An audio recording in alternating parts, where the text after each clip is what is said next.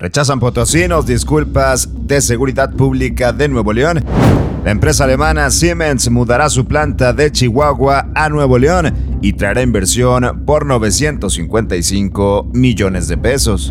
Marchan por impunidad a ocho años del caso Ayotzinapa. Avanza iniciativa federal para eliminar el horario de verano. Y en información internacional, choca aeronave de la NASA contra asteroide para desviarlo. Esto es Contraportada. Comenzamos. Qué gusto saludarte en este martes 27 de septiembre con la información más relevante del día y arrancamos con temas locales porque después de que la Secretaría de Seguridad Pública de Nuevo León realizara disculpas públicas a los cinco potosinos que habrían sido atacados hace dos años por elementos de fuerza civil, dos de ellos rechazaron estas disculpas. En el ataque realizado en 2020 fallecieron dos hombres que habían sido agredidos por elementos policíacos. Esto después de que acudieran a realizar una revisión a empleados que laboraban en un inmueble en construcción. La Secretaría de Seguridad Pública ofreció disculpas después de que la Comisión Estatal de Derechos Humanos hiciera mención en esta recomendación. Uno de los potosinos invitó a la corporación a que capacite a sus elementos para evitar actos discriminatorios hacia personas indígenas tal como ellos los vivieron, rechazan potosinos, disculpas de la Secretaría de Seguridad Pública. Y en más información local hay buenas noticias en inversión para Nuevo León. La empresa de origen alemán Siemens ha comenzado la ampliación de una planta que se encuentra ubicada en Santa Catarina, esto con el objetivo de mudar las operaciones de Ciudad Juárez, Chihuahua a nuestro estado. Esta expansión tendrá una inversión de 955 millones de pesos y creará 455 empleos directos, además de que va a aumentar las exportaciones a Estados Unidos y Canadá. El gobernador Samuel García especificó que actualmente Nuevo León está firmando contratos de ampliaciones de compañías transnacionales por cantidades superiores a los 500 millones de dólares por semana. Buenas noticias en inversión para Nuevo León. Siemens, la empresa alemana, se muda de Chihuahua a nuestro estado.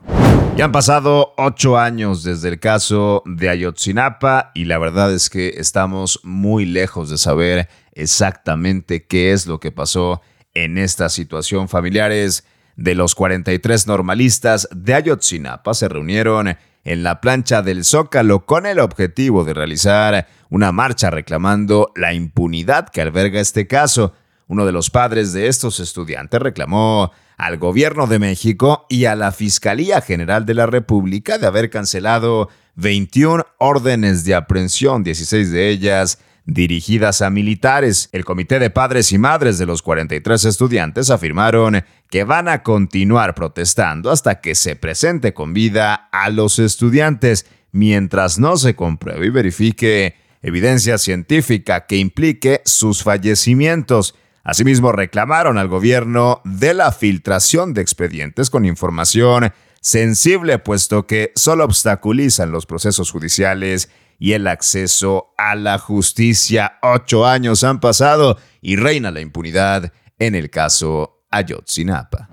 En más información nacional, la Comisión de Energía de la Cámara de Diputados aprobó el dictamen que establece la eliminación del horario de verano en todo el país.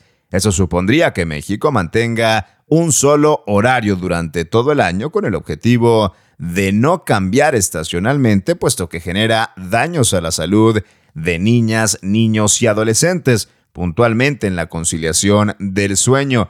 La Secretaría de Hacienda había mencionado anteriormente que esta iniciativa sería indiferente en términos económicos, es decir, que no traería ni beneficio ni prejuicio. Avanza iniciativa para eliminar horario de verano.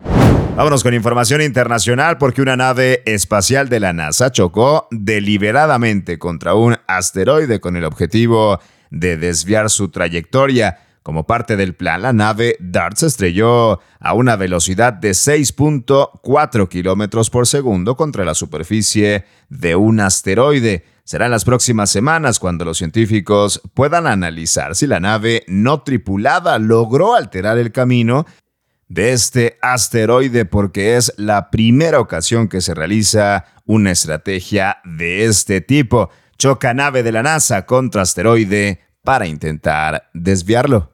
Esa es la información más relevante de ese martes 27 de septiembre. Todos los días la encuentras aquí en nuestra multiplataformas por Altavoz MX. Nos escuchamos mañana con mucho más.